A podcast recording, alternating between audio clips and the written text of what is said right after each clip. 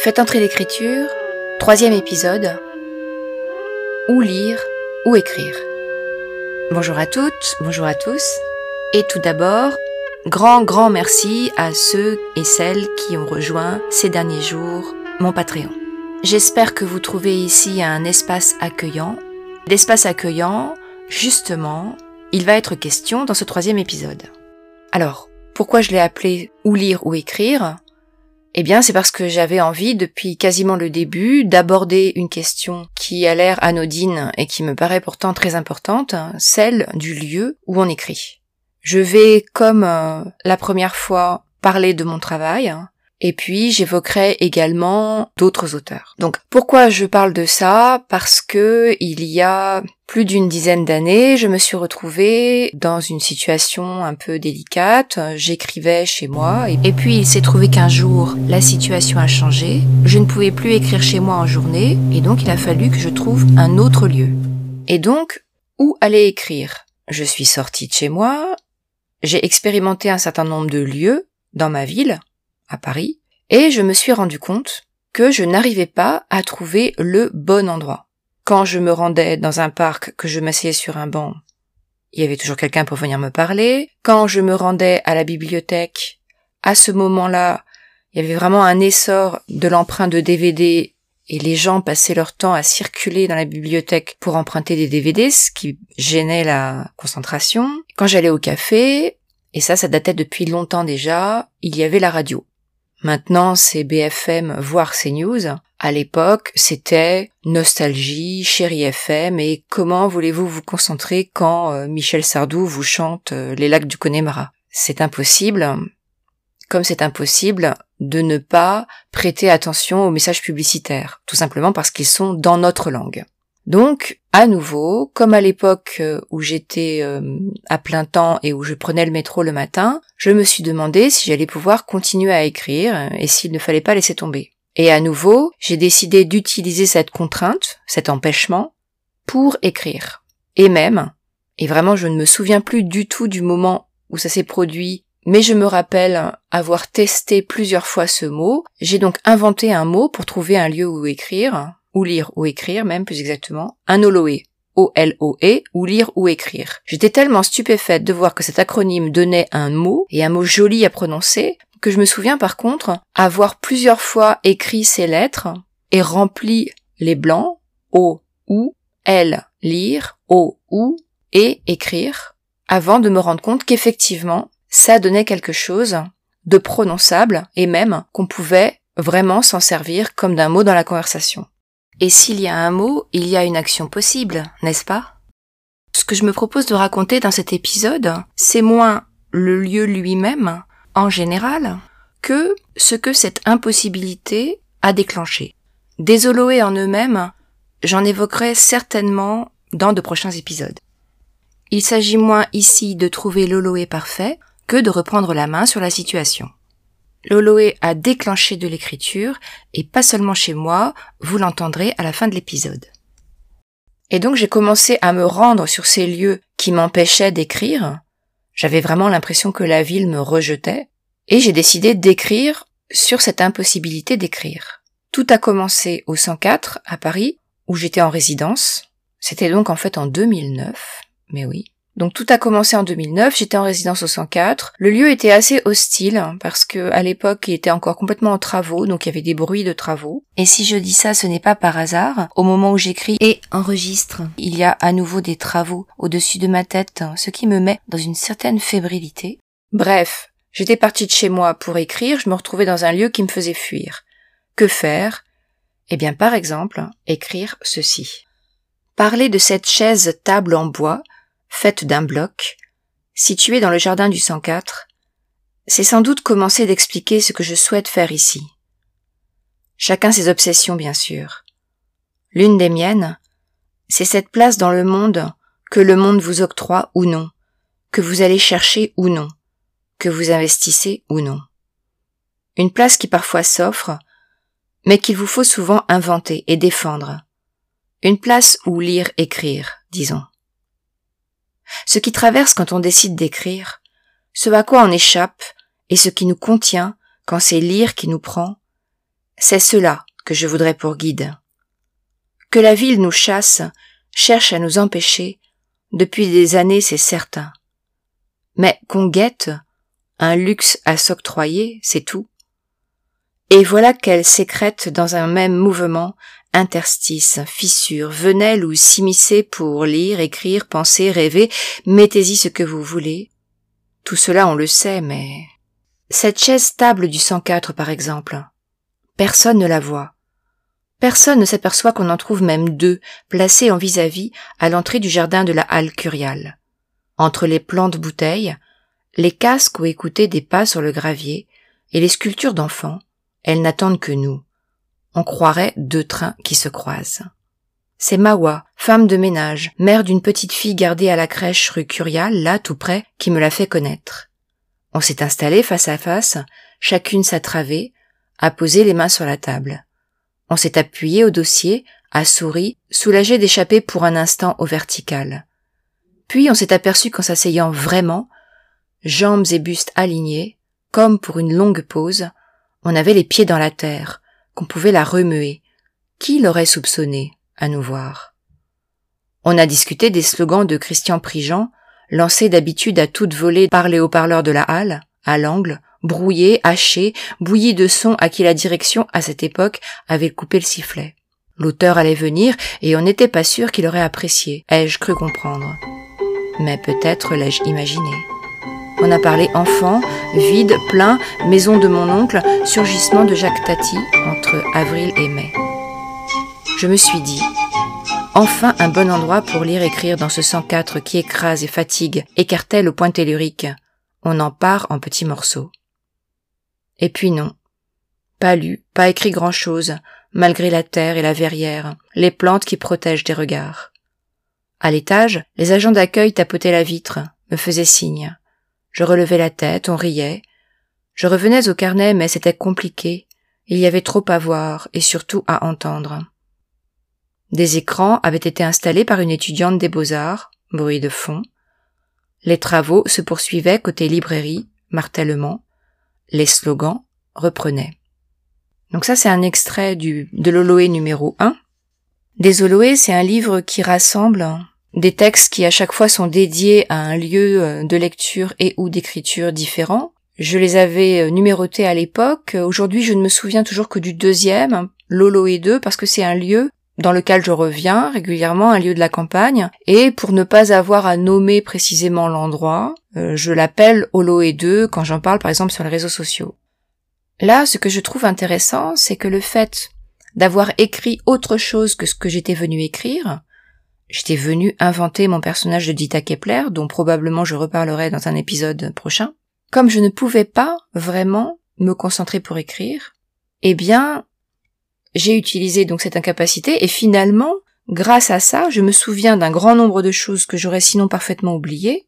Et par exemple, je me souviens de cette rencontre avec Mawa, la femme de ménage, qui est donc à l'intérieur de mon texte, et de tous ces petits détails les pieds dans la terre, parce que euh, en fait donc le 104 c'est euh, un ancien établissement de pompes funèbres qui a été transformé juste avant que j'y vienne en 2009 en établissement culturel. Transformation qui s'est beaucoup accélérée euh, depuis puisque la direction a changé. La mairie trouvant qu'il ne se passait pas assez de choses au 104 et d'un lieu d'expérimentation plus ou moins complexe quand même à comprendre et à appréhender pour tout le monde artistes compris, c'est devenu un lieu euh, davantage de représentation, de un lieu peut-être plus traditionnel, hein, mais euh, qui attire aussi plus de gens, quoi.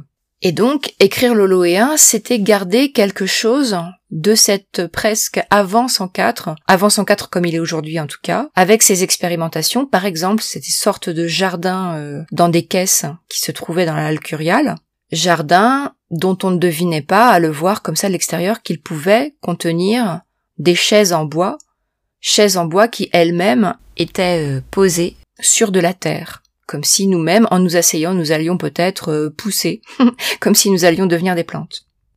Et puis cette histoire de, de slogan de Christian Prigent, etc., j'aurais évidemment oublié tout ça si, si ça n'avait pas été écrit. Et maintenant, à la relecture des années après, je me dis, mais oui, tu es déjà en train de penser à la question du bruit, et c'est vrai, de toute façon j'y pensais déjà, et tu es déjà en train de noter tout ce qui traverse ton Oloé et t'empêche d'écrire. Et tout cela, pour finir, est devenu un livre. Et comment ça s'est passé? Eh bien, je le raconte dans la préface de Désoloé.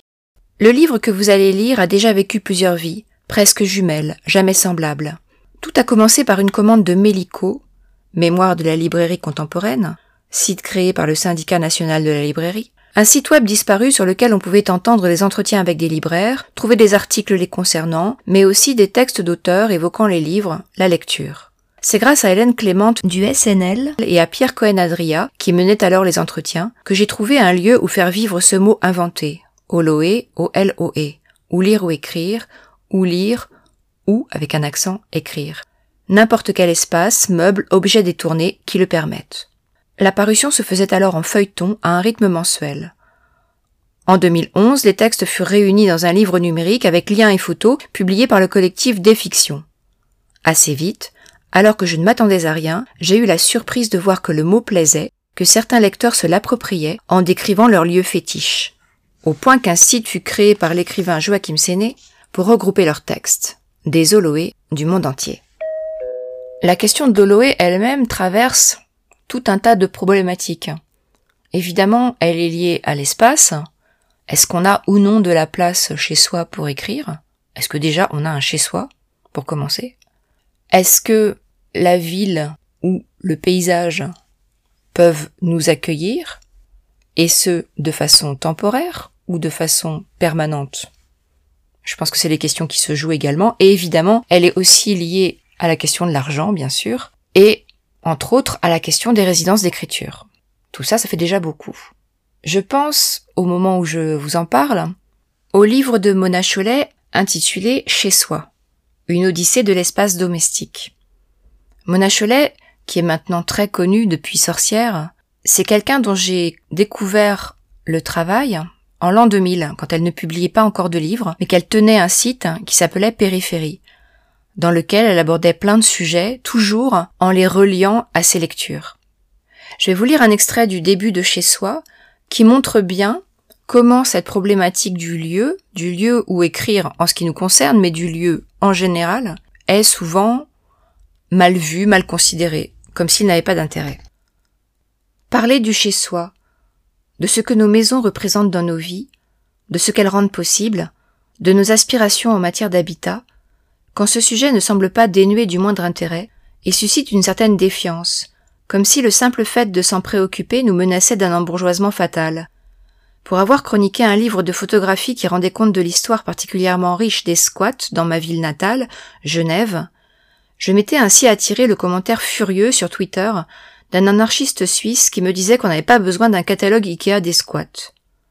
On insiste, à raison ô combien, sur la nécessité de se réapproprier l'espace public, mais on l'oppose de façon simpliste à un univers domestique qui, dans l'esprit de beaucoup, ne fait naître que des images peu glorieuses de replis frileux, d'avachissement devant la télévision en pantoufles Mickey, d'accumulation compulsive d'appareils électroménagers et d'indifférence résolue au monde.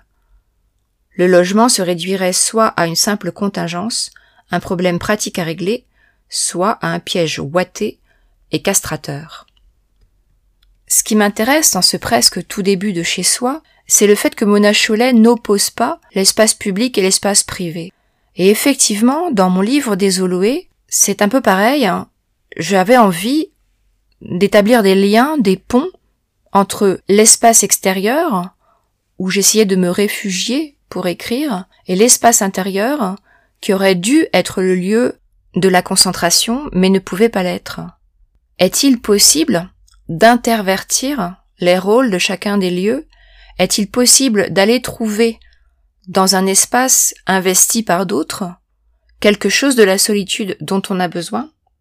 J'ai commencé au début de ce podcast par poser la question d'avoir même un chez soi, parce que c'est une question qui m'occupe l'esprit depuis toujours. La question de la rue, la question de ne pas avoir un toit sur la tête. J'en ai parlé dans un autre de mes livres qui s'appelle Franck. Donc ce n'est pas quelque chose que je veux évacuer. L'Oloé n'est pas réservé dans mon esprit à quelqu'un qui potentiellement peut devenir propriétaire. L'Oloé, c'est tout ce dont on s'empare à partir du moment où on le décide, tout ce vers quoi on va. Si le lieu n'est pas un Oloé possible, si vous en chasse, parfois ça ne sert à rien de résister. Il faut se déplacer, aller ailleurs. C'est donc une question aussi de liberté, de liberté qu'on prend, de liberté qu'on s'octroie, de liberté qu'on vous donne, de liberté aussi invisible, qu'on n'arrive pas à soupeser, à estimer, et dont on est tout étonné un jour qu'elle soit atteignable. J'ai donc fait de cette impossibilité d'écrire quelque part un mot d'abord, des textes ensuite, finalement un livre. Ce fut d'abord un livre numérique avec la plateforme Desfictions, et puis, quand Desfictions a arrêté d'être éditeur, c'est un livre que j'ai repris et que j'ai augmenté grâce aux éditions Publinet, un livre qui est devenu un livre imprimé, contenant en plus du texte des propositions d'ateliers d'écriture, et également les textes de dix autres auteurs, à qui j'ai demandé de me rejoindre. Je vais les citer, et je vais terminer cet épisode en vous lisant le texte de l'un d'entre eux. M'ont donc rejoint dans les Oloé Thierry Bestingel, Pierre Cohen-Adria, Virginie Gauthier, Marise H, Olivier Audasava, Christine Janet, Pierre Ménard, Juliette Mézin, Franck Quérault, Joachim Séné et Lucien Suel. Et donc pour terminer, je vais lire le texte de Pierre Cohen-Adria en prenant mon souffle, parce que euh, les phrases de Pierrot sont généralement assez longues et pleines de parenthèses. Mais j'aimerais terminer ce, cet épisode par son texte, d'abord parce qu'il revient sur l'origine de l'Oloé, cette chaise stable du 104, et aussi parce qu'il dit vraiment quelque chose, non pas seulement de l'écriture, mais aussi de la lecture. Allons-y. Ça s'appelle Debout souvent. J'avais eu le sentiment qu'on en avait parlé, Anne Savelli et moi, ce 14 août-là, mais j'ai relu l'entretien, 2009, au coin Bolivar-Mathurin-Moreau, plus de dix ans donc. Mais non. On a parlé de ses autres livres, précédents puis suivants. C'est parti, je m'en souviens fort bien, d'une chaise qu'il y avait en bois de caisse au 104. On entre par la rue Curial, ce sont des anciens locaux de pompes funèbres municipales, en dessous se trouvaient les écuries. On y pratique de nos jours les arts contemporains. Et Anne y était en résidence. Je ne sais plus, mais c'était avant de venir en résidence sur Mélico, ce site anéanti par un prince de l'intelligence et de la clairvoyance. Il y avait eu cette velléité-là, de recenser, on aime à recenser, les lieux où lire et où écrire à cette occasion, et je me suis souvenu que j'avais envoyé une image en disant ce n'est qu'un hall J'écris peu en vacances. En revanche, je lis pas mal. Il y avait des oliviers, dont les troncs étaient chaulés, un hamac, que je n'empruntais jamais, une chaleur dont on sait qu'on la maîtrisera tout à l'heure en sortant de l'ombre et en allant à la plage, à 300 mètres. On passera par la petite église, on se moquera de la résidence d'un oligarque ou d'un mafieux ou d'un armateur. Chapeau, serviette, claquette. Jamais tongue, hein, non, jamais. Ce sont des lieux qu'on n'oublie pas. Pour lire, je préfère le métro.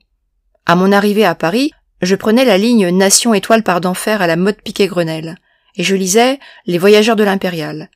Je regardais Paris lorsqu'elle sortait, je me replongeais dans le livre, Folio, les premiers, ensuite Aurélien et d'autres. Je lis toujours dans le métro, debout souvent, quand je ne prends pas de photos de mes semblables, mais même quand j'en prends, je lis, ça a peut-être une couverture, oui. Ce sont des postures, des attitudes qu'on prend, une jambe sur la coudoir. Je me souviens de cet accident nocturne, l'évanescence de la narration. Je me souviens de la façon de travailler que j'ai toujours la nuit, tard ou tôt. Quelque chose est arrivé et je me suis levé. Il se peut qu'il ait plu. Le mieux, de toutes les manières possibles, c'est de lire au lit, ce qui va sans dire, mais pour écrire. Pour moi, c'est se lever. Je passe souvent en marchant, non seulement parfois, sur le boulevard Haussmann, et avant d'arriver à cette église assez en choucroute, sur la droite du boulevard, quand on va vers l'étoile, se trouve une plaque grossière qui indique qu'ici vécut Marcel. Très bien les augures, les hospices, les oiseaux qui passent aux cieux, et les viscères des poulets sacrifiés. Très bien les bulles de café et son marc, les cartes et les tarots. Parfait. Donc je marche, mais sans lire. Il y a, dans la tentative d'inventaire d'un lieu parisien, un type qui lit en marchant. La rue sera son Oloé. C'est au bureau que ça se passe. Je me souviens aussi du bureau qu'on avait été acheté au bazar et qui nous avait coûté une vraie blinde. Je ne me souviens plus c'était en francs, mais une vraie blinde. Quatre tiroirs, blonds, un bureau de ministre. C'était là. Comme j'aime me souvenir de ce type, je ne sais plus, prof de maths sûrement, ou de latin grec et français, qui disait à un élève qui rêvait Non mais du schnock, tu te prends pour un ministre ou quoi? Question que je ne comprenais pas, mais qui avait quelque chose de drôle. J'avais des difficultés à comprendre souvent ce que disaient les gens. J'en ai toujours. Mais ces difficultés-là venaient de ma présence, ne datant que de peu de sur ce continent. Non, maintenant ça va mieux. Mais je me souviens de ces moments-là, parce que la lecture ne m'est venue que tardivement, treize ou quatorze ans comme ça. Et l'écriture, ces fautes d'orthographe, deux H, comme à Haussmann, deux S, deux N. Cette plaie. Et c'était au lit. Il y avait une bibliothèque à la maison, des livres de poche, le plus souvent achetés par mon père. Ma mère disait qu'il ne fallait pas le laisser aller seul en ville, il dépenserait tout en livres. Je ne choisissais pas. Je n'avais donc pas d'embarras. Si HMS Ulysses ne me convenait pas, je l'ai fini pourtant, j'avais le recours de prendre Suétone, et la vie des douze Césars, ou un Sherlock Holmes, Harry Dixon, roman noir. Lorsqu'avec sa première paye mon frère construisit une bibliothèque dans la chambre du haut, on les a classés, ces livres, plus ou moins, jusqu'au plafond. Des centaines de poches, là. Disparus sans doute. J'ai sauvé de l'incendie cette histoire du cinéma par Bardèche et Brasillac, deux types à vomir cependant. Deux tomes aussi, parce que c'est tout ce qui me reste de ces livres-là. Je ne pense pas que mon père ait été d'extrême droite, je l'aurais su. Mais ce genre de lecture, alors, pourquoi? Pourquoi pas celle de Sadoul plutôt? Bah, j'oublie. Et je lis d'autres choses. J'écris quelques lignes pour me souvenir du site créé pour ces Oloé. Je n'ai jamais réussi à savoir, je ne crois pas que ça se sache d'ailleurs, si on accordait le pluriel. Mais ce qui est certain, c'est que ce n'est pas un nom commun, et qu'un Oloé n'en vaut pas un autre, et qu'il en est autant que de lecteurs, écrivains ou autres, qui pratiquent ce type d'activité. Les Oloé du monde entier. C'est cette collaboration que j'ai toujours aimée sur ce média-là, ce médium-là, Internet. On ne met plus de majuscules, tu vois ça? Chacun apporte quelque chose au moulin des autres, ainsi que les autres au sien, car on peut en avoir plusieurs, évidemment. Donc, ou lire ou écrire, les trois accents, ou alors on en oublie un sur le deuxième U, est une espèce de lieu défini, mais parfois moins, ça peut s'illustrer, se révéler comme une place privilégiée ce jour-là, à cette heure-là, dans ces conditions-ci, mais moins dans celle-là. Je crois bien que ça peut changer, mais pas du tout au tout. Holoé un jour, Holoé toujours. C'est discutable, et d'autant plus que les lieux en ville changent, mais en campagne aussi. J'ai souvent eu le désir de prendre une image des lieux où je passe, une image de Livourne. C'est fait cette année une autre de Kuala Lumpur, Bobigny, Roissy, Ringis, Londres, les endroits où j'ai lu. Mais quoi? Des dispositifs, des ordres, des injonctions, des règlements et des plannings, des notes de briefing, dans le même temps qu'il et elle s'écrivaient d'ailleurs. Il n'en est pas que de littérature.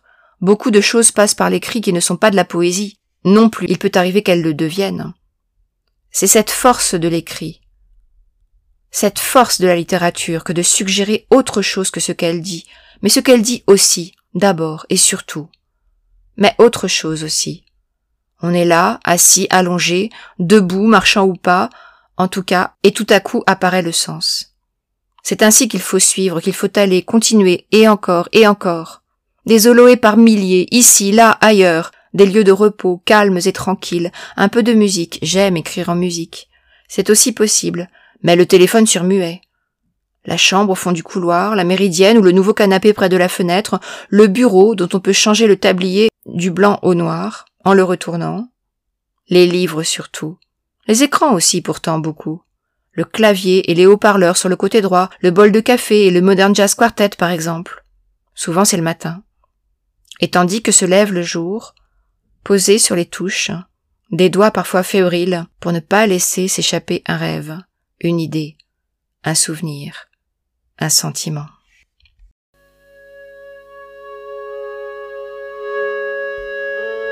J'ai eu envie de lire ce texte de Pierre Cohen Adria dans toute sa longueur parce qu'il brasse tellement de choses, il en dit tellement sur cette question du lieu où lire ou écrire.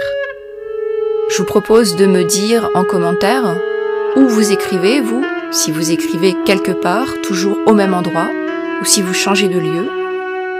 Et peut-être dans un autre épisode, nous raconterons-nous l'histoire même de tous nos Zoloés. Je vous embrasse et je vous dis à bientôt. Au revoir.